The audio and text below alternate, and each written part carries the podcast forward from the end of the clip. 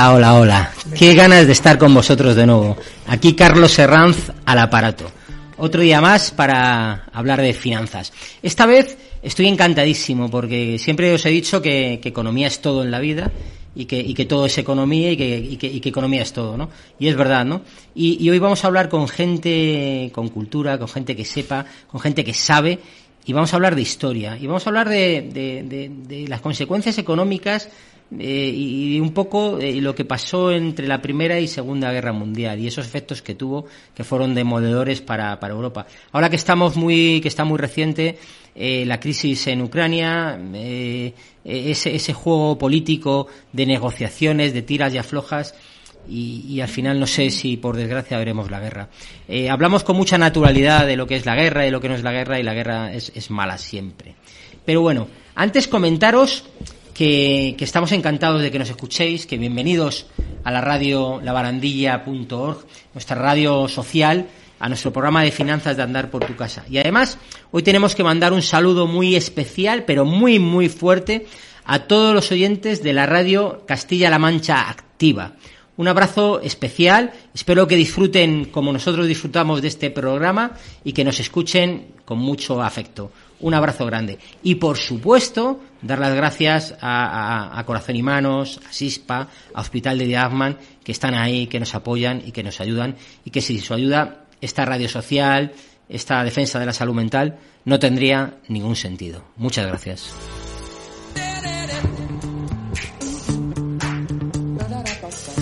Bueno, y sin más premisas, manos a la obra. Don David López y don Emilio López.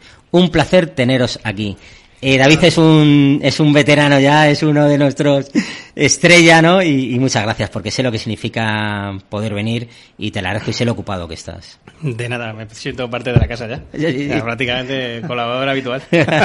Como de serie, espero, Emilio, poder engancharle que, que el conocimiento y la experiencia siempre es, una, es un grado y nos gustaría esto va a ser divertido, te lo va a pasar pipa y, y quiero que, que, ojalá podamos repetir. Bueno, veremos en cuanto a los conocimientos, un buen amigo siempre exagera, pero vamos, esperemos cumplir como está claro. Y bueno, hoy vamos, a, vamos, vamos como siempre a poner primero las, las, las, frases de, de, de reflexión y, y, y, la notita de, de humor. Hoy lo teníamos fácil, si hablamos de guerras, eh, ¿quién, qué mejor representante que Gila para hablar de ello. Pero bueno, preferíamos poner unas frases que yo creo que son un poco el ejemplo de todo esto.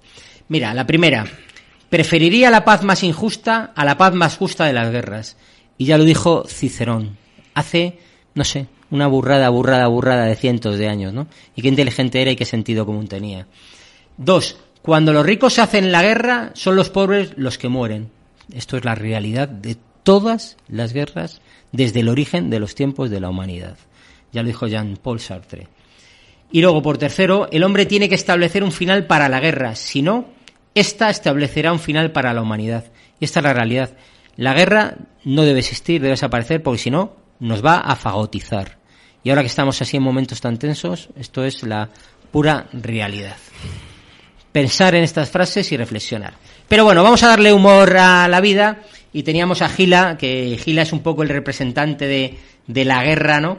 Eh, yo había puesto también aquí, eh, había puesto tres chistes de Gila, ¿no? El, el, el, el, primero un poquito, vemos a una persona que además se tiene mucha referencia con mi familia y luego lo voy a comentar, ¿no? Vemos a una persona sin una pierna, con su muleta, que le dice, esta pierna la perdí en la guerra y le habla un campechano ahí con su hijo. Y con el follón, que hay una guerra, ¿cómo, cómo para encontrarla, no? Pues esta realidad. Y esto lo he dicho antes comiendo con, con mis amigos, ¿no? Que, por desgracia, la guerra que nos pilló a, todo el mundo, la guerra civil española, por poner un ejemplo, aunque, aunque hoy hablaremos de la, de la guerra, Primera Guerra Mundial sobre todo, eh, yo tuve un familiar que perdió literalmente una, una pierna, un tío mío, un, hermano de mi padre, ¿no? en una de las batallas aquí en, en, Madrid, ¿no? Y esto es la, la realidad y la crudeza de, de, la guerra, ¿no? Luego otro, otro chiste también eh, de Gila, que era otro genio, ¿no? Se ven a dos militares ahí, uno está sufriendo y le decía a su capitán, siento mucho lo de tu padre, pero no podemos parar la guerra porque tú estés de luto, ¿no? Pues esto es también el humor sarcástico y ácido que tenía. Y, al final, una caricatura de, Gila que se hizo famoso por, oiga, es el enemigo, era solo para confirmar si había terminado la guerra. Que por todo, porque por aquí no tenemos aún claro, ¿sabe usted, no? Pues esto era un poco, ¿no? Esto era el, gran genio. Pues sin más, vamos a pasar, don Emilio, don David, a, bueno, eh, cuáles fueron las consecuencias y las causas un poco de la Primera Guerra Mundial, ¿no? Un poco, eh, la, pregunta primera un poco fue, ¿cuáles fueron un poco las causas de la Gran Guerra, ¿no? Don David. Bueno, eh, bueno, todos sabemos cuál es la principal causa que comentaremos ahora, eh, de la, que desencadena la Primera Guerra Mundial, pero creo que hay que mm, trasladarse un poquito antes de la guerra, finales del, siglo XIX, mm, época de 1870, después de la guerra de Alsacia, eh, perdona, la guerra franco-prusiana, donde Francia pierde Alsacia-Lorena, una región muy importante económicamente, económicamente hablando, industrial eh, para Francia, eh, donde Alemania pone en graves aprietos económicamente también hablando a Francia y a Inglaterra. Nos movemos en una, en una situación donde los países se mueven en, alianzas. Eh, todos sabemos la, alianza francesa, rusa y, inglesa. La Aunque fueran alianzas no naturales, ¿no? No naturales, efectivamente. Eh, la triple entente. Claro, la triple eh, luego Italia se andaba, se, andaba, unida también por la triple alianza con con el Imperio Austrohúngaro y, Alemania. Entonces es una época muy convulsa donde los problemas también en el norte de África coloniales también eh, eh, llevan a los países a, enfrentarse constantemente en conflictos pequeños, bueno, conflictos me refiero diplomáticos. Eh, todo esto hace que al final son las causas remotas de la, de la, de la Primera Guerra Mundial. Eh, sobre todo una expansión económica muy grande de Alemania que hace que países eh, como Inglaterra y Francia vean amenazados su, sus potencias. Luego a esto añadimos a Rusia, donde eh, tenía problemas internos, problemas que todos conocemos, que vienen luego, que luego más tarde, en el 17, hace que, que Rusia se tenga que retirar de la guerra eh, piensen que, que, una guerra también les mm, haga como que se soslaye un poquito esos problemas. El Imperio Austrohúngaro. problemas internos, ¿no? Los, los conflictos de Rusia también con el Imperio Austrohúngaro por, por los países eh, eslavos eh, y los países balcánicos. No en vano el Imperio Austrohúngaro veía una amenaza como una de las amenazas para su integridad territorial es a, Serbia. Eso hace que un poquito sea el germen de que, se crea para la Primera Guerra. pero, Emilio, sí, dime, dime. que al final la excusa, porque fue realmente una excusa, fue el atentado de Sarajevo. Claro, es lo que te iba a preguntar, es verdad. la chispita, ¿no? Sí, la chispa que, dio lugar a que el Imperio Austrohúngaro eh, se declarase en guerra, Rusia apoyó a Serbia para con, y, ese fue el comienzo de la Primera Guerra Mundial. ¿Quién, quién fue asesinado ahí? ¿El archiduque? El archiduque, mm, pues eh, se llama Fran Ferdinand. Fran Ferdinand, que bueno, es en inglés, pero vamos a ver, Francisco, Fernando, ¿no? Francisco Fernando en inglés o francés.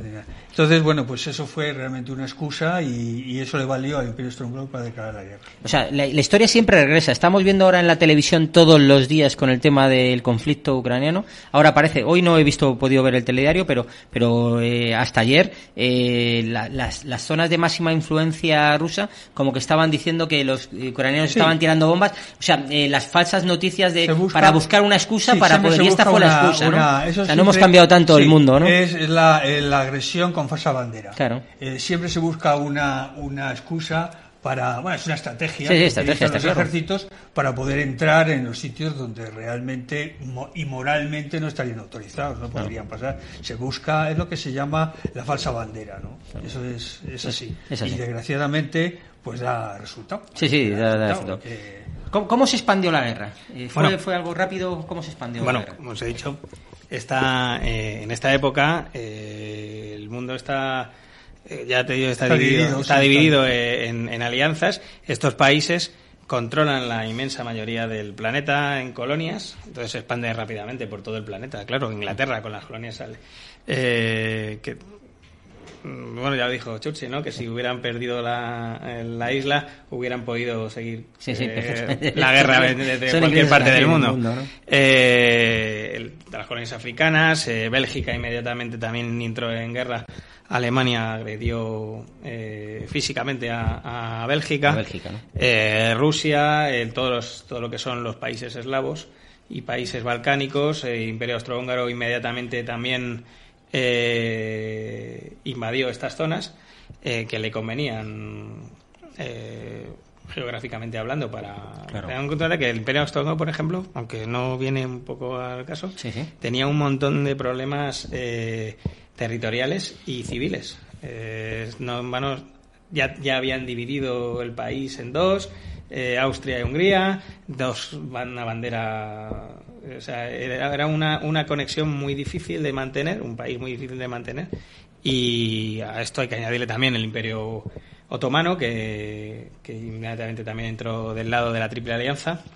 Eh, y luego, más tarde, dentro de la guerra, pues eh, casi a la vez que se retira Rusia, pues entra Estados Unidos, que bueno, pues eso siempre es el factor ¿no? que, Decisivo. El factor que- decisivo, ¿no? que- Lo comentábamos en la comida, qué fácil siempre han tenido los americanos que han tenido las guerras siempre, han estado ahí evidentemente, que hay que agradecerlo, pero siempre fuera de su territorio. Claro. Sí, Eh, no solamente fuera de su territorio, sino que después de la guerra supieron crearse un colchón que les Sí. protegía a través de la OTAN Claro. o la NATO, como se llama Sí, en sí. inglés, a través de la OTAN, que fue ni más ni menos que una alianza para protegerse para proteger a los Estados Unidos. Está claro. Ahora tiene otro carácter, porque claro, ya no hay las mismas, los mismos peligros que había entonces. Sí, en han cambiado, sí, sí, pero- Pero la OTAN, como el que más mm, invierte es Estados Unidos, pues es el que se lleva. Y Emilio, una pregunta. Eh, ahora que vemos también, yo sigo diciendo un poco, viendo el telediario, esas grandes misiles hipersónicos que, que vuelan, que van a miles, esa, esa tecnología ultrasónica, no sé cuánto, definiendo. ¿Cómo fue la guerra, Primera Guerra Mundial? ¿Cómo la entendemos ahora o cómo se hizo, no? Bueno, la Primera Guerra Mundial eh, realmente ya fue un, un- el avance tecnológico fue tremendo. Las armas que se utilizaron en la Primera Guerra Mundial fueron muy, por decirlo así de alguna manera, Sí. fueron tecnológicamente muy avanzadas. Ajá. Aparte de eh, la- el gas, por ejemplo, que todavía está prohibido, de la- las, las consecuencias que tuvieron los ataques de, de gas en la Primera Guerra Mundial fueron tan nocivos Sí, que tan se prohibieron. Se prohibieron, se- aunque luego realmente en una guerra nada está prohibido. Claro, Seamos prohibido. eso, porque claro, prohibir el gas y, y tener el peligro nuclear, pues Bueno, realmente- sí, sí, te quitan ya- Málaga para meterte en Malagón, Pero ¿no? ya las, las- la guerra mundial última fue, se estableció, o sea, se, se utilizó por primera vez el carro de combate. Ujú. El carro de combate que Curioso. fue un arma decisiva. Se utilizó la guerra de trincheras. La guerra de trincheras era una guerra muy pasiva. Eh, eh, consistía en cavar trincheras eh, donde la gente vivía, donde vivían, y, y realmente ahí se los frentes no, eran casi inmó- inmóviles. Ten en no cuenta se, que- no, se, no se movían. que antes de, de esta guerra todavía se utilizaban las cargas de caballería. Claro, tú imagínate, o sea, fue la primera que se utilizó esta guerra, que lo hemos visto en muchas películas, ¿no? Interesante, ¿no? Decir que, que realmente vivían ahí, o sea, cavaban, Sí, sí. hacían y se quedaban, podían se quedar semanas hasta que semanas e iban avanzando de incluso- trinchera en trinchera. incluso meses donde Sí. se donde donde estaban no sé, lo- los frentes apenas se movían Y el y luego estaban los ataques de artillería que eran verdaderamente espantosos era hay que imaginarse días enteros días de semanas enteras cayendo bombas Claro. era una cosa una cortina de, de- de- de acero que caía constantemente, sobre esa y, y hay que hay que imaginarse lo que es estar en una trinchera Mm. vivir en una trinchera con el, con el constante martilleo de las bombas. Eso es esto lo hablábamos en la comida. Hay Sí. un autor alemán que se llama Ernest Junger, en el que en un libro que es súper famoso y que yo recomiendo a todo el mundo, que se llama Tempestades de Acero, te describe cómo fueron las guerras de trincheras, cómo, cómo vivía esa gente. Cómo vivía, era, era una Escuchar, cosa espantosa. repite por favor el título y el, El título se llama Tempestades de Acero. Tempestades de acero. Y el autor es Ernest Junger, Mm. que Ernest Junger eh, se le conoce poco, en- bueno, ahora se le conoce algo más a- en España, porque- y siempre ha estado por un sector de la, de la izquierda española, siempre ha estado muy mal visto porque es un hombre que intervino en las dos guerras, en las dos guerras, tanto en la, guerra, en la primera guerra como en la segunda, sí. en la segunda, intervino de una forma Activa, eh, sí, bastante sí, sí, sí. activa y, escribió unos libros. Tiene unos libros de memorias eh, que, que describen, por ejemplo, el sitio de París. Y este hombre, como era un intelectual, aparte de ser un, un hombre que tenía unas ideas sobre la guerra muy caballerescas, muy, pues era un intelectual y, y estuvo mm, entre las capas de la intelectualidad francesa. Se, se vivió Sí, con, sí, sí, vivió, con- pudo vivir y... Sí, sí. Está Y bueno, bien. este señor, yo recomiendo ese libro porque te escribe perfectamente lo que fue era la guerra de La trincheras. guerra de ¿no? trincheras, sí. Es tiene- curioso, o sea que sí, sí. aparecieron Sí, por primera vez un poco, el, el- el- digamos, la guerra moderna como la conocemos un poco parecido. eh, claro, porque antes, como decía David, era, era caballería, era Lo que caballería y eran otros sistemas sí. tipo Napoleón, ¿no? O sea, Lo que pasa es que la, la guerra de trincheras ya no es no es útil, ya Claro, no, ha fechado y claro, ya no. De hecho, hay, por ejemplo, mm, preveyendo la Segunda Guerra, los franceses eh, crearon la línea Maginot Sí, que verdad. pretendía eh, poner una barrera, eh, o sea, por donde habían entrado los... Sí. Entonces, eso no sirvió. Se- sirvió para la- nada. Los alemanes en la Segunda Guerra Mundial simplemente la rodearon Y se acabó el y tema. se acabó el tema. No, se- está para los turistas. No, no se, no se utiliza nada. Y bueno, eso es, eso Está es bien. fundamental. No sé si he contestado lo que. Sí, sí, sí, sí, me has contestado perfectamente. Además, la guerra de trincheras, qué bonito y que cómo, cómo ha cambiado esto de rápido y cómo cambia Sí, sí. esto. David, ¿y cómo, cómo, cuándo acabó la guerra, no? ¿Y quién, quién, quién, quién fue el factor determinante? Hemos hablado a lo mejor de Bueno, país. perdona, Sí, es- sí, hay sí. un detalle muy curioso y es que en la guerra de trincheras se utilizaban como refugios los propios eh, los, los- los propios mm, digamos o- oquedades que hacían la tierra sí. en la caída de las bombas porque decían que era muy difícil que una bomba cayera en el mismo sitio que había caído otra entonces era un refugio natural que Claro, que- claro, eh, tiene, tiene todo el sentido, Claro. ¿no? es curioso, ¿no? ¿Eh, David? Bueno, como habíamos comentado antes, la, el- la entrada de Estados Unidos en la guerra es Fundamental. es fundamental, ¿no? Eh, tanto en la primera Que como vienen en la los ¿no? segunda. Efectivamente. A ver, es muy complicado que un país donde que participa en una guerra de este tipo de desgaste absoluto, eh, un- donde un país donde tiene su territorio totalmente intacto y además a muchos kilómetros de distancia del patio de operaciones, eh, Claro, es, es imposible ganar la guerra. O sea, en el momento que entra Estados Unidos en la guerra, la guerra está ganada ya de- del lado de los de lo de la de la triple entente, ¿no? Sí, independiente. Aunque bueno, luego había había habido varios hechos antes, pero bueno, al final, gracias a la ofensiva de los 100 días, eh, el 18 de, de junio, creo, ¿no? Que es el Sí. 11 de noviembre del 18, Alemania firma el armisticio. Algo como muy muy de, de- para los libros. Realmente, oficialmente, la guerra llegó a su fin el- a, a las 11 horas, 11 minutos del 11 de noviembre de 1918. Es curioso, para la gente está loca que le gusta las cifras y los números, y ahora que hablamos de economía, es curioso. 11 de las 11 y 11 del día 11, ¿no? Y ahí acabó un poco la guerra. ¿Cómo estaba el mundo tras la Primera Guerra Mundial? pero dime. Hay una cosa que, que me gustaría decir porque Por favor. es curiosa. La guerra, la primera guerra, ¿Sí? la Gran Guerra se llamó, ¿Mm? eh, fue la última guerra caballerosa, por decirlo de alguna manera. La última guerra en que un capitán del ejército aliado eh, le tenía respeto a un capitán del ejército de la, de la De Gran contrario, Alianza. sí. Era, es, fue la última guerra, donde se respetaban como caballeros. Sí, ese Todavía- código de honor interno entre los militares Exactamente. cualquier, de cualquier Eh, país. ¿no? Se, considera- se consideraba, se, se- incluso, parece importante ese- incluso ese ha habido ha habido casos de eh, ami- amistades entrañables después de la guerra entre gente de distinto bando. Cosa que ya en la segunda desapareció, Desapareció. porque la segunda ya fue una guerra mecanizada. Ya el los protagonistas de la guerra Eran las Fueron máquinas. los tanques, los- todo eso. aviones y todo esto, ¿no? Vale, bien. Eh, ¿Cómo estaba el mundo tras la Primera Guerra Mundial? ¿Cómo estaba? ¿Cómo se encontró? Bueno, ten en cuenta que aparte de toda la cantidad, eh, estaba el mundo estaba en prácticamente ruinas y entendemos por mundo a Europa, ¿no? Que hasta ese momento era había sido el centro de, de- del mundo. Eh, ten en cuenta que la, la Primera Guerra Mundial afectó también a países de Sudamérica, eh, países de Europa, África, Asia. eh, Australia. Efectivamente, eh, y se, se modifica totalmente el mundo. Aparte que hay una pandemia de gripe española muy potente. Que Eso es importante comentarlo, que- sí, sí, la primera pandemia, bueno, tal y como, fíjate que nos quedaba muy lejos, ¿verdad? Sí, sí. Cuando allí por el 13 de marzo sí. nos hablaban de pandemias y tal, nos quedaba muy lejos. Fíjate ahora cómo estamos ahora con las mascarillas y mira, con...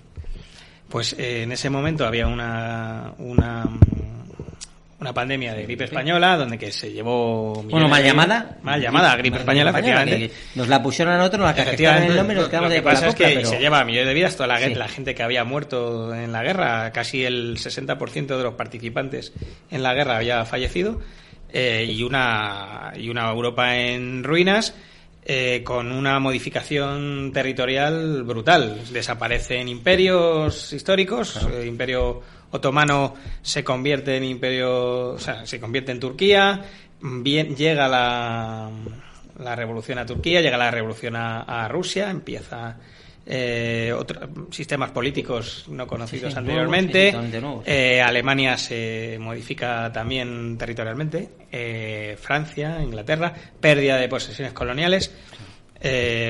Incluso a- a- hablando ya de nosotros un poquito, eh, aunque nosotros no participamos, bueno, nosotros estamos relegados a unas pos- pequeñas posesiones en el norte de África A las guerras de Marruecos.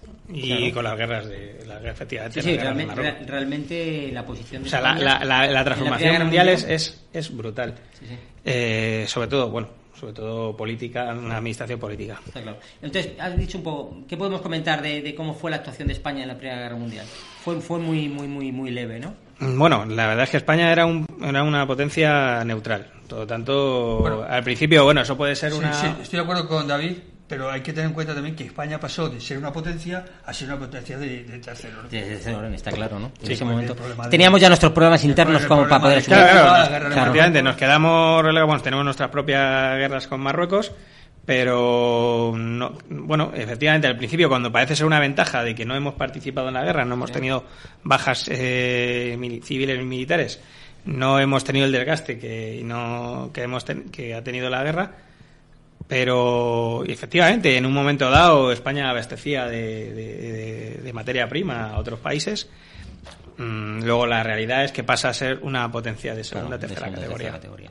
Bueno, ¿y cuando sería? Sería la última guerra, ya sabemos, al ciento ciencia ficción, sabemos que no, pero que decían nunca más, ¿no?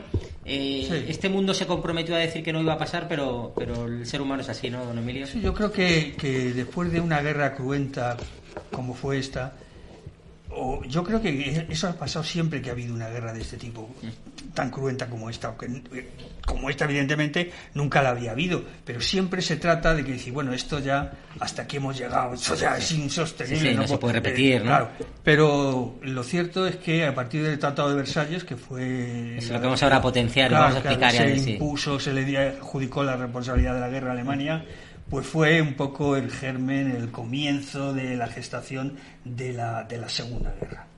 Está claro, Eso una de las frases que decían aquí, la guerra para poner fin a todas las guerras. Sí. Esa era la frase bonita que queda muy bien Sí, puesta, pero, de pero no todas formas, realidad. fijaros, ahora con esto que está pasando en Ucrania, fijaros la similitud. Ahora Sí. nos está asolando otra pandemia. La situación económica en el mundo es complicada. tremenda por, por culpa de la pandemia y, y con esto de la globalización que parece que no está saliendo como decían. Claro. Y entonces estos problemas que hay de entre Rusia eh, en- con respecto a Ucrania ya fue hubo un prólogo con la con la anexión de Crimea, De Crimea, de sí, sí, Crimea, sí, sí, y un prólogo. Ahora venimos con esto. Toquemos madera. Vamos a ver Bueno, yo, que- yo lo creo que esto, esto, ¿no? bueno, yo creo que esto ya en esta época dará un paso a una nueva guerra fría. Eh, ya lo hemos vivido esto, ¿eh? O sea, os recuerdo la crisis de los misiles cubanos, que podemos hacer otro programa, Sí, esto, sí, si sí. quieres. Pero eh, esto ya lo hemos vivido.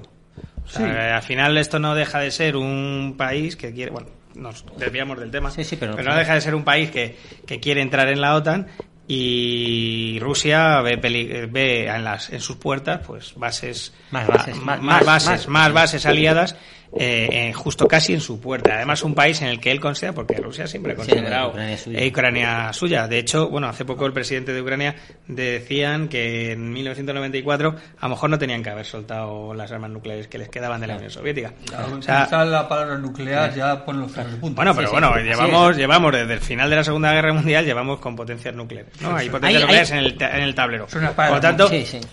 eh, al final, eh, bueno, Rusia quiere hacer valer su. y quiere todavía tener una preponderancia mundial. y al final, pues bueno, pues eh, no creo que haya. Bueno, a lo mejor me equivoco y hacemos un programa especial para la guerra la semana que viene. Está claro. Pero... No, lo que pasa es que es verdad es que el, el ser humano, eh, a diferencia de muchos animales con menos raciocinio, eh, cae y repite, repite, repite sus errores constantemente y no aprendemos de ellos. Entonces tú me dices, es difícil. Evidentemente la tecnología nos ha hecho recapacitar y pensar que si algún loco pone una bomba de esas miedo que nos da la palabra nuclear, desaparecemos todos, ¿no? Entonces, pero siempre hay ese tipo de gente que no le importa nada, ¿no? Entonces esto nunca se puede decir. Se- No sé, además parece que mucha gente tiene la teoría de que es necesaria, que yo no comparto, que es necesaria guerras para, para volver a relanzar a, a- a los países que se encuentran a lo mejor en unas horas bajas. No lo sé, ¿no? Es Pero, triste, pero ¿no? ahora mismo ya una guerra no le interesa a nadie. No es, no es Hay como una- antes. no No- sé. Ahora el mundo no es, no es como antes. Ojalá, ¿eh? Ojalá, ojalá. A una guerra mm, no le viene bien a nadie. Ten en cuenta que ahora vivimos en la época del consumismo. No estamos hablando de la Primera o Segunda Guerra Mundial, donde para salir de, de sus problemas económicos, pues una Sí, guerra... tiene que inventarse. Hay, hay que inventarse pues una guerra o, o- Un problema o- para- o- o fomentar una guerra. Ahora no, ahora no le interesa a nadie. Hombre, cortar el comercio y cortar... Eso sí que es un problema para todos. Sí, mira la pandemia lo que nos ha llevado. Por eso de ahí lo tenemos. Sí, sería volver a. Después de una guerra nuclear, sería volver a la Edad Media. Sí, sí, está claro. Mira, eh, yo creo que vamos a profundizar un poco más en ese aspecto del Tratado de Versalles que habéis comentado, ¿no? Yo creo que aquí hay una frase que, define un poco todo y vamos luego a hacer la pregunta, ¿no? El Tratado de Versalles puso fin a la Primera Guerra Mundial y desató la Segunda. Tú imagínate qué, fuerza tiene esta frase. O sea, algo que se creó para que no hubiera más y llegara a un entendimiento fue el, origen posiblemente claramente de otra guerra, ¿no? ¿Qué significó el Tratado de Versalles para el orden mundial? Bueno, vamos a ver. El Tratado de Versalles, eh, evidentemente, se firma en Versalles a las afueras de París y es un tratado en el que no, no dejó indiferente a nadie y, y además un tratado que no gustó a nadie. Es decir, ese, eh, efectivamente puso el germen de lo que vendría después, ¿no? acompañado de otra serie de factores, pero un tratado que fue muy, muy, muy malo para, para Alemania. Eh, ten en cuenta que mucha parte de la, de la población alemana no ve como una derrota la segunda, la primera guerra mundial, perdón, Y entonces es un tratado bastante, bastante humillante con, con Alemania sobre todo. Eh, casi una revancha, de, pues se puede llamar así, de Francia hacia, hacia Alemania. Entonces eso es, es- es- eso es lo que significa. O sea, el tratado se pone las bases de lo que va a venir después, ¿no? Eh, y es, es bastante, bastante, bueno, es una época maravillosa, ¿no? Pero sobre todo esa época de entreguerras pone las bases de políticas, económicas. De hecho, hay un libro maravilloso que escribe eh, Keynes sobre las consecuencias económicas de la paz. Eh, podemos, eso sí, sí. que es para dedicarle un programa entero. Entero, sí. Eh, lo que produce en Europa ese tratado. Claro. Eh, ¿Qué se encontró los políticos ante el Tratado de Versalles? Porque hablamos de economía, este es un programa de economía generalista pero y, y simplón y que intenta hacerlo con naturalidad, pero las cifras son concluyentes, ¿no? O sea, por decir alguna cifra, Emilio, más de 65 millones de personas habían combatido en la Primera Guerra Sí. Mundial. De- Eh, fue, increíble. fue tremendo. Eh, la- eh, parece ser que eh, a- murieron 15 millones de combatientes. 15 millones de combatientes y 6,6 millones de, de civiles. Todavía más, más civiles que, que combatientes. Entonces, claro, cuando decimos que la guerra pues no la quiere nadie, pues efectivamente la guerra no la quiere nadie, pero un error siempre puede producir una guerra. Sí, sí. Yo mm, hay una película que no recuerdo ahora mismo el nombre, que es una película donde un destructor eh, de la OTAN persigue en el círculo polar persigue un submarino ruso Sí. y lo persigue hasta el extremo, hasta el extremo de que un error dentro del barco, dentro del destructor, lanza un misil y eso es el comienzo de ya la hecatombe. Claro. Esa película y, y la última frase se la dice el, el, el el segundo a bordo al Sí. capitán, le dice, por fin has conseguido lo que querías, querías. imbécil. Claro. Se acaba. Ahí se acaba. Está- Entonces- es- sí, sí, está claro que, que- que las cifras de, de una Claro, guerra eh, son, tremendas, cifras son tremendas. tremendas. Y hoy día, pues claro, mm, aunque las guerras parece ser que, que son convencionales o pretenden ser convencionales, pero nunca se sabe lo que puede pasar y hasta dónde puede llegar. Donde yo creo que, aparte de que, como ha dicho antes David, el, el, el Tratado de Versalles fue una auténtica humillación. Claro. Y lo peor que llevan los seres humanos es la humillación. Cuando a ti te humillan, eres capaz de cualquier cosa. claro. Y se hizo, se hizo hasta el punto, se llegó hasta el punto de que se, el tratado se firmó en la sala de los espejos esta de, de Versalles, que fue donde, donde se, donde se coronó a, a, a Guillermo II los alemanes coronaron a Guillermo II después de vencer a los franceses lo coronaron en, esa, en ese en esa en ese palacio en esa sala, o sea, para, para vengarse los franceses dijeron oye para que veáis os, hemos derrotado y queremos que humillaros más ¿no? entonces los resultados económicos fueron tremendos fueron tremendos porque se la se, se al adjudicarle toda la responsabilidad se pidieron unas reparaciones desorbitadas, que luego, por cierto, eh, Alemania no llegó a pagarlas completamente. Ahora comentaremos un poco eso. ¿Qué propuso Estados Unidos para la paz mundial? Que este siempre ha estado muy en, bueno, en, hacer y crear. Evidentemente, Estados Unidos eh, en esa época, después de la Primera Guerra Mundial, empieza a ganar mucho peso. Ya estaba, ya había ganado un poquito de peso eh, como potencia mundial pero el presidente Wilson eh, propone 14 puntos eh, que luego son puntos muy idealistas, ¿no? Pero bueno, eh, mm, sobre todo basa sus 14 puntos en la creación de una sociedad de naciones para poder evitar una, una nueva guerra una nueva guerra mundial. Eh, propone también eh, un control férreo sobre Europa para que no haya alianzas secretas como podía ser la Triple Alianza en su momento y evitar así otro posible conflicto. Pero bueno, eh, rápidamente se, se cayeron, se cayó abajo todas esas propuestas no la Sociedad de Naciones. Es, cierto que es la, la, base de, la, de nuestra ONU actual, eh, pero se vino abajo porque de muchos países europeos se centraron en las reparaciones de guerra. Claro, en sus, en sus, propios, en sus propios problemas internos y no de la importancia que tenía, que posiblemente si lo hubieran dado hubiera también hecho otras cosas diferentes, está, está claro. ¿Y qué consecuencias tuvo? Ah, además, es que hay que tener en cuenta que la creación de las naciones, de la Sociedad de Naciones eh, no se permitió la entrada a Alemania y no se, no se permitió la entrada a, Rusia. A eso no se les permitió entrar. Y, Estados Unidos no ratificó el tratado ese. Tampoco lo firmó. no, porque tenían diferencias entre los republicanos. o sea, no, no, al final la cosa. Sí, el Tratado de Versalles fue, fue complicado. Fue, un tratado, y se, define como tratado, pero que con, con poco acuerdo de ¿no? Eh, bueno, ¿y qué consecuencias tuvo para el Tratado de Versalles para Alemania? Todas fueron malas, ¿no? Negativas, entiendo. sí, todas fueron negativas porque era las imposiciones económicas que les pusieron eran tan desorbitadas, aunque eran tan desorbitadas, pero eso suponía el 1% del Producto Nacional Bruto de Alemania. O sea que no, la cosa se, podía, se, podía, soportar. Sí. sí, eran del orden de los 8.000, tenían que pagar durante tenían que pagar 32.000 32 millones 32 millones si no recuerdo mal. ¿Sí? 32 no, sesenta y tantos, sesenta y nueve millones, millones de, de marcos mm, pero en 32 años. Luego eso se rebajó a la mitad aproximadamente. Y no suponía tanto, lo único que pasa es que, claro, eh, luego hubo una serie de circunstancias eh, que echaron la economía abajo de Alemania, además de, de, la Gran Depresión que evitó las, las exportaciones que hacía Alemania y las importaciones, con lo cual la, se hundió la economía. También le quitaron territorio, sí, sí, le quitaron el 13% de los territorios de, se, las, quitaron. el ejército, eh, eh, Alemania era capaz de movilizar 4,5 millones de, personas de esos lados. Sí, sí, tú imagínate. De militares. Era mucho, ¿Eh? mucho, mucho. Y se redujo el ejército a 100.000. A 100 tú imagínate, 4 millones y medio a 100.000. La flota. De forma obligatoria por el tratado de La flota prácticamente desaparecida. Desapareció. El armamento, digamos, bueno, se podría. Es una cosa similar a lo que pasó en la segunda con Japón, que también.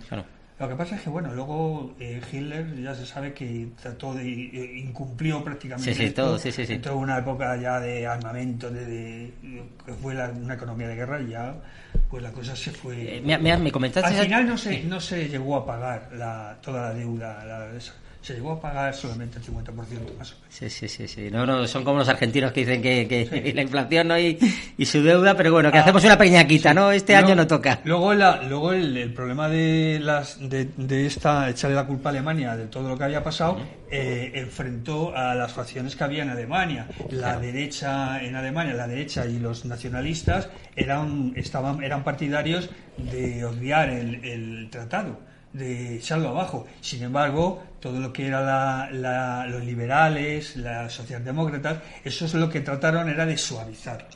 Y entonces eso lo que creó fue un enfrentamiento entre unos y otros que dio lugar a lo que todos sabemos, ¿no? Sí, sí, sí, fue un poco el germen, ¿no? De, la inflación creció de una forma desorbitada. Hay un dato que tengo yo aquí que es curioso. Un... En noviembre del año 1923, que fue cuando bueno, en, ahí un 4,2 billones, 4,2 billones, ¿eh? billones, billones, billones de marcos eran un dólar. Tú imagínate lo que era la hiperinflación. Entonces hubo, hubo que crear una otra moneda para porque el, marco se, había perdido todo su valor. Había perdido el valor para el valor de cambio que tenía el marco desapareció. Tenían que quemar carros enteros de billetes. De billetes porque habían desaparecido. no valían para nada. Hay una cosa que también me comentaste tú, Emilio, que me pareció curiosa, que yo no sabía, ¿no? Que incluso para poder que hicieran el cumplimiento, eh, Francia también entró ah, en Renania, ¿no? En claro, es que no, lo que pasa es que los retrasos de Alemania en el pago de la de las de la, compensaciones del tratado, del tratado, de Versalles el retraso eh, produjo como o sea, tuvo como como compensación como o sea eso dio lugar a que eh, Francia y Bélgica ocuparan la zona, ocuparan militarmente, la zona del Ruhr, que era la zona industrial por excelencia de Alemania. O sea, me pagas o, te ocupo, ¿no? Ocupo militarmente la zona. Entonces, si le quitas, si a, Alemania le quitas sus zonas, sus zonas industriales, pues resulta que hundes completamente la economía. se hundió, se, se, la lanzó al abismo. Está claro que has, has, dicho un poco que fue ¿Cuáles fueron las consecuencias de este tratado? Fue un poco el nacimiento de, un nuevo germen que, que llevó a... Claro, la humillación es muy difícil de soportar. Entonces, eh, todo, todo, todos en Alemania. entendemos por qué la primera frase decían que fue un poco el origen, este tratado fue el origen de la Segunda Guerra Mundial y el nacimiento de este, de este, de este personaje como Hitler. Cuando hay una guerra no se puede exterminar a ninguno de los dos bandos. Al bando perdedor basta con que pierda la guerra. No se le puede exterminar y poner, humillar, exterminar, porque al final lo único que va a pasar es que la guerra, Tú lo bien, la paz impuesta es una paz siempre negativa. ¿no? Bueno, es que hay una cláusula en el Tratado de Versalles que es la cláusula de culpabilidad. O sea, los, los, los bueno, los aliados, eh, los ganadores de la guerra, culpabilizan casi en su totalidad de la guerra a Alemania. Entonces eso eh, no lo llevan bien la, población alemana. No, no, ya no te digo la, sus dirigentes, no, no lo, esto no, no lo admite. Ya te he dicho antes que no admitían que hubieran perdido la guerra. Claro, es que no admitían, claro. claro. Pues la guerra se, se, hizo sobre todo en Francia, ¿no? yo creo que Francia fue el núcleo donde más sufrió. Exactamente. muchos, muchos alemanes pues vivirían como los americanos. ¿eh? Se habían oído guerra, ¿no? Si no hemos sufrido. Eso, a eso, no nos han invadido, ¿no? Tenemos el concepto todavía territorial, ¿no? A eso, como decía Emilio, eh, sumamos en donde es una pasada la Primera Guerra Mundial. Es una época donde las eh, empiezan a haber nuevas ideologías, eh, empiezan a surgir movimientos políticos y sociales mm, que nos llevarán después a, desencadenar la Gran Guerra.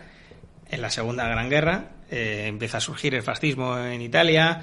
Eh, eso hace que también surja el Partido Nacional Socialista en Alemania y, claro, con políticas y con mensajes muy claros donde hacen culpables a otros eh, de la situación de Alemania.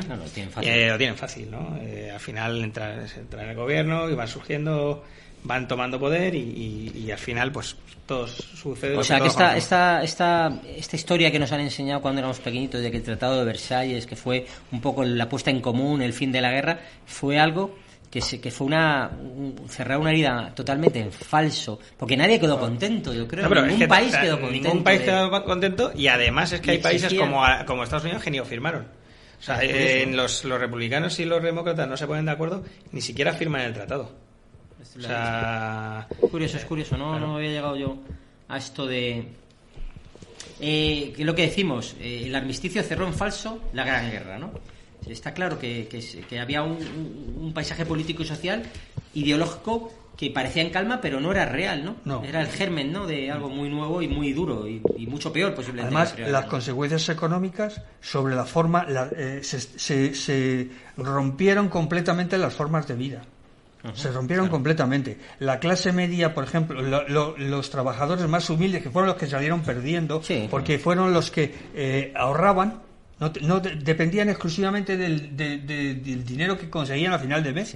Ese dinero no valía nada dejó de tener valor, con lo cual no, no estaban completamente desamparados. ¿A qué recurrían? A las huelgas.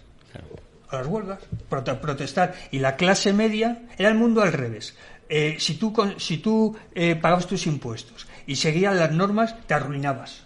Pero si era, lo hacías al revés y no seguías las normas, te enriquecías. Por ejemplo, una persona que compraba una casa, la clase media, la gente que se dedicó a ahorrar, esa perdió todo, su, dinero. La gente que invirtió el dinero, yo no digo que eso esté mal, que invirtió el dinero en una, en, casa o lo que sea, una nave o una claro, es que no tenía ni que pagarlas, porque eh, por el dinero, que por el dinero que lo compraba bastaba con retrasar el pago para que ese dinero ya no tuviera valor. Es curioso, si, entendéis los entes lo que quiere decir Emilio, que es muy curioso, que la hiperinflación, cuando algo dice que vale 4 billones de euros, que es un dólar, es decir, cuando no vale nada, tú compras algo con un valor eh, y, al cabo del mes deja de tener su valor, si no has acabado de pagarlo, eh, te sale gratis realmente. Y, Eso pasó a la... hubo grandes empresas eh, que se, se, crearon los trups estos de empresas en las que hubo algunas empresas que se mm, grandes financieros eh, alemanes que se dedicaban a comprar empresas que estaban al borde de la quiebra y esas empresas al final ni siquiera las pagaron. Ni siquiera las pagaron porque el dinero con el que tenían que pagar es que ya no valía nada. Y se crearon grandes imperios eh, imperios industriales tenemos nombres como Thyssen, muchos, grandes. Eh, claro, estos se, originaron ahí, ¿no? es, curioso. perdona, eh, volviendo a lo de por qué se cerró en falso, fíjate cómo será que un mariscal francés comenta que, no es, que esto no es una paz, es un armisticio de 20 años. Eh, esto se, esto se, se, recuerda esta frase de Ferdinand Foch en el, cuando se han cumplido 100 años del Tratado de Versalles. O sea, lo que es lo que se parece una paz a un a, a, la calma que había en ese momento es un león a un gato doméstico. para que hagamos esa, esa analogía.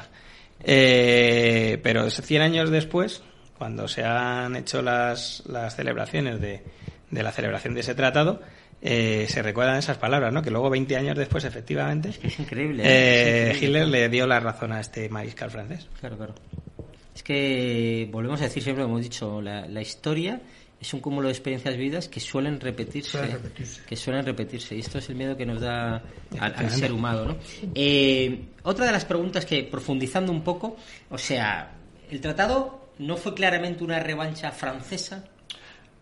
Ahora se está tratando, ahora hay unas corrientes en las que se trata un poco de blanquear el, Tratado de Versalles, pero eh, realmente eh, fue una, una revancha. Claro, también hay que tener en cuenta que Francia fue la que más sufrió.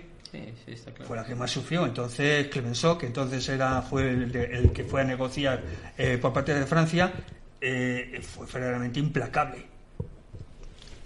Hay una frase que, dicen parecida a la que decía el mariscal, que ojo por ojo, y todos ciegos, ¿no? Esto un poco refleja un poco lo que fue el Tratado de, Versalles, ¿no? Querían culpabilizar, querían decir claramente quiénes han sido los vendedores, los que más los vencedores, los que más habían sufrido, por eso se hizo en el, en el, en el salón de los espejos, por eso se intentó la humillación. Y como tú dices eh, Emilio, yo creo que al final ya el que está derrotado ya ya no tienes que decirle nada. Siempre la humillación, yo creo que es que siempre siempre tengamos en cuenta una cosa que es un detalle parecido, no, no es igual pero es parecido. Cuando se firmó el armisticio entre Estados Unidos y Japón el, que firmó el armisticio fue el general MacArthur. Entonces recibió en un portaaviones norteamericano, recibió al emperador del Japón, que era Dios, porque era descendiente de, Dios. no, era, no era cualquier cosa. No, era, un general, si era Lo recibió fumándose una pipa en mangas de camisa. Al emperador Yoito, que era el, eso es una humillación. Eso es una humillación. Sí, sí, para Japón. Sí, sí, está claro, sí, sí, sí. Después de lo que sufrieron. ¿A quiénes se les confió el nuevo orden mundial después de este Tratado de Versalles? ¿Quiénes eran los elementos protagonistas después de la Primera Guerra Mundial? Bueno, contesta tú, sí. Bueno, bueno, no, yo creo que los, los fueron efectivamente la, triple entente. Fueron eh, Inglaterra fundamentalmente, Francia y, Rusia. Claro. Fueron los que se encargaron de establecer nuevas fronteras, establecer nuevos nuevos desaparecieron fueron los comienzos de desaparición de imperios y comienzos de otros imperios. Claro. comienzo de otros imperios como fue el, imperio, británico. entonces eso fue eso fueron los que se repartieron en el mundo. Y Alemania reducida a bueno, hay que hay que mm, también hay que decir que bueno Italia cambió de lado en la primera guerra mundial y el primer ministro italiano en esa época, eh, también que era un hombre bastante moderado, también estaba, eh, bueno, este, participó, participó en la nueva, en la buena reconstrucción europea. Y bueno, y Estados Unidos que como siempre gana, Estados Unidos siempre gana. Siempre gana. claro. está en la condición siempre de ventaja por su propia situación geográfica y por, eh, el potencial que tiene Estados Unidos. Históricamente, que esto gusta mucho, que es como las revistas del corazón, ¿no? Decían, cada líder pensaba en lo suyo. Wilson era un idealista, con buenas intenciones. Joy George, un hombre moderado. El francés representaba al pueblo que más había sufrido. Es decir, que estaban todos un poco, cada uno con su forma de ser, intentando negociar algo que, que bueno que les vino grande a todos yo creo. y todos queriendo dar una imagen delante de su de su pueblo claro.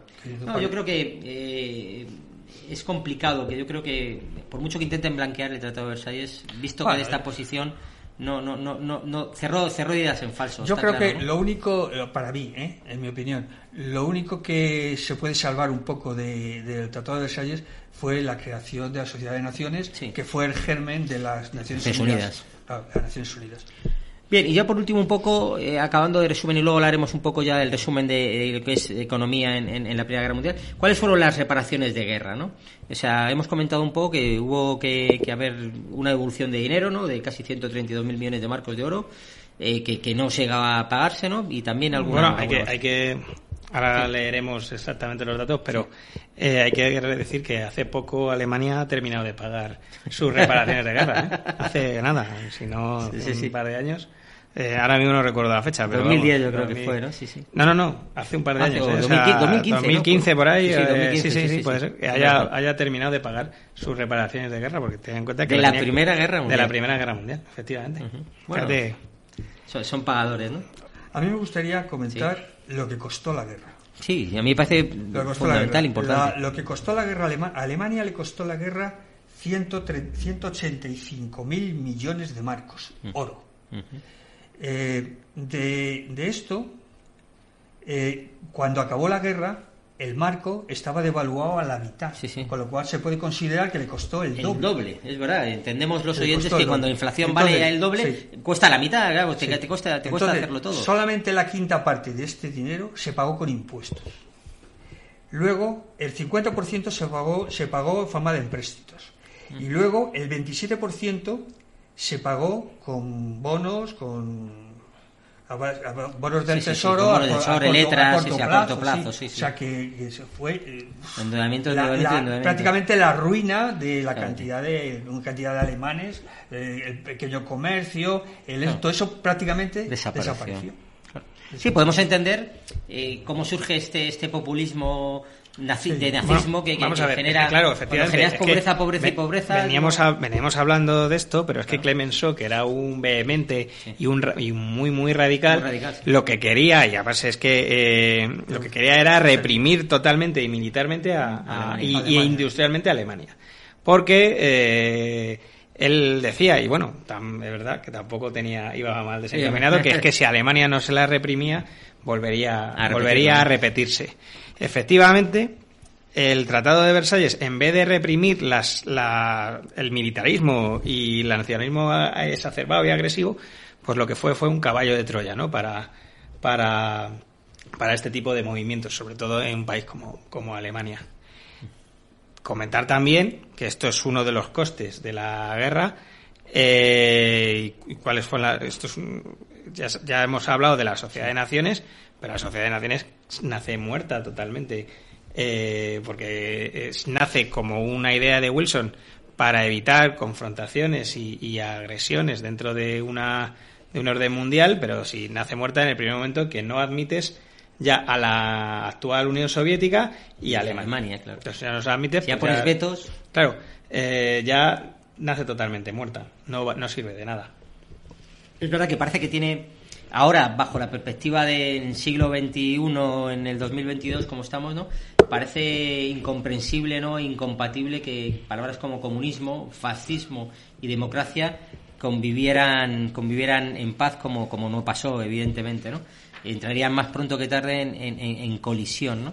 Al final se sembraron los gérmenes para que hubiera estas cosas, ¿no? Un comunismo exacerbado en la, en la Rusia tapando sus problemas, ¿no? Todos fueron, todos fueron reacciones de unas cosas de otras. los, los, fascismos y el nacionalsocialismo, pues eh, fue reacción a lo, al comunismo. El comunismo era reacción al, a la implantación ya, ya no, tan incipiente, sino ya del capitalismo. Entonces, pues todo, todo son reacciones que, claro, eh, se llevan a extremos y... Y al final la, la convivencia de pues, eso eh, pasada la, terminada la guerra, aparte de las consecuencias desastrosas para Alemania y la humillación que supone, no hemos comentado, pero eso también da para otro programa, que ya te lo dejo también apuntado. Te estoy haciendo el programa ya de la próxima semana. Eh, es la crisis del 29. O sea, el del 29 supone la, gran depresión, supone un mazazo a, a todas las economías occidentales eh, y Alemania también supone otro mazazo. Entonces eso hace que más... de lo que tiene... Exactamente. Se, eh, hace que, es, que el germen de la del militarismo exacerbado, del nacionalismo exacerbado, se eh, pues termine germinando eh, en la población como pasó, ¿no? Y al final se dé pues el final de, este programa que es la Segunda Guerra Mundial. Como podéis, como podéis ver, oyentes, está, clarísimo que, que, que hasta la guerra, eh, todo en esta vida tiene condicionantes económicos, causas o consecuencias, orígenes o finales de, de, cualquier efecto y que todo está relacionado y que en economía es fundamental. Lo podemos ver en la, pandemia que hemos tenido. En una pandemia y, hemos estado confinados durante un mes o no sé cuánto, hemos estado confinados y en la economía española y la europea se ha venido abajo. Bueno, la europea, la economía mundial, se ha venido abajo. Es así, lo que pensamos que eran fuertes cimientos sólidos desaparecen en un mes y medio. ¿eh? Esa idea que tenemos de la globalización, y tal, por la globalización. Pues, pues nos ha tocado a todos. Efectivamente, precisamente por la globalización nos ha tocado a todos. en una pandemia como ha sido esta, tan brutal en términos económicos y en vidas, pues al final ha sido un desastre absoluto. Desde un punto de vista económico podemos pensar, que es lo que nos gusta en el programa, pensar que a lo mejor el comienzo de una guerra puede ser justificar una mejor economía, ¿no? Desarrollo industrial, capacidad de abastecer de recursos, planificación económica, posibilidad de disponer una, una poderosa fuerza militar o mano de obra eh, grande, pero esto al final es, es, el comienzo, pero no es la realidad, ¿no? Porque luego provoca lo que tú has hablado, inflación, paro, miseria, hambre, ruina, eh, son elementos que, que, es increíble. Claro, vamos a ver, pero lo que pasa es que, perdona, eh, en cuanto a, termina la Primera Guerra Mundial y llega la Segunda, eh, los que provocan la Segunda Guerra Mundial o como se crea la Segunda Guerra Mundial, las potencias que participan no piensan o que sí quieren una guerra, porque estoy Alemania sí quiere una guerra, pero no piensan que va a durar tanto. La dimensión. Y la dimensión que va a provocar esa guerra. Evidentemente, eh, piensan que va a ser una guerra de corta duración, que va a haber, eh, que se van a rendir o que van a firmar una, un tratado de paz inmediato que va, va a beneficiar a sus intereses económicos territoriales. Ten en cuenta que Alemania, eh, mm, como decía Emilio, están aplicando una economía de guerra y, y, tienen un stock que tienen que darle salida. salida. Y el stock es fuerzas militares. Eh, y no van a hacerles más poderosos a nosotros. Entonces, pero cuando entra la guerra Alemania con Inglaterra, eh, pretenden un tratado de paz rápido. Sí, sí, rápido. Lo que pasa es que, que hubiera sido así de no haber entrado, por ejemplo, Churchill en, la, en, el poder en Inglaterra. me gusta porque, David, esto nos va a dar para otro programa, no hay excusa, no hay excusa. había, muchos, había muchos partidarios de, de, Hitler y del Tercer Reich, sino partidarios simpatizantes en Inglaterra. Tenemos a un, a un eh, ¿cómo se llama el, el, que, el que dimitió como, como iba a ser príncipe de, príncipe de Gales. ¿no? Sí, sí, sí, Fue- sí, el que se casó con una divorciada, sí, sí. Pues era Esta- simpatizante, estuvo reuniéndose con los ideólogos eh, sí, de Hitler, sí, sí. Estuvo Participaba ah, dentro de su- claro, de su visión de- de hasta el gente punto un de que ¿no? Y- no volvió a tener Claro, relación con Alemania porque se lo prohibió directamente los ingleses. O sea que realmente había muchos partidarios, lo que pasa es que Hitler era inexorable. Hitler necesitaba espacio vital, necesitaba una soberbia tremenda y una confianza absoluta en sus, en sus ejércitos. Emilio David, ha sido un placer. Tenemos que repetir esto. Eh, el conocimiento, la experiencia es un grado y una veteranía. Yo quiero acabar con la frase de esta un poco dura de ojo por ojo y todos ciegos. Todos ciegos. Esto es lo que refleja un poco la realidad de, de los poderes, de, de lo que es la guerra y de lo que nos estamos jugando muchas veces ahora mismo tan cercano, ¿no? Entonces, eh, intentemos buscar la paz, el entendimiento y, y- y ser felices. Muchas gracias y nos Gracias a vemos ti. en nada. Gracias, gracias a ti. Un abrazo.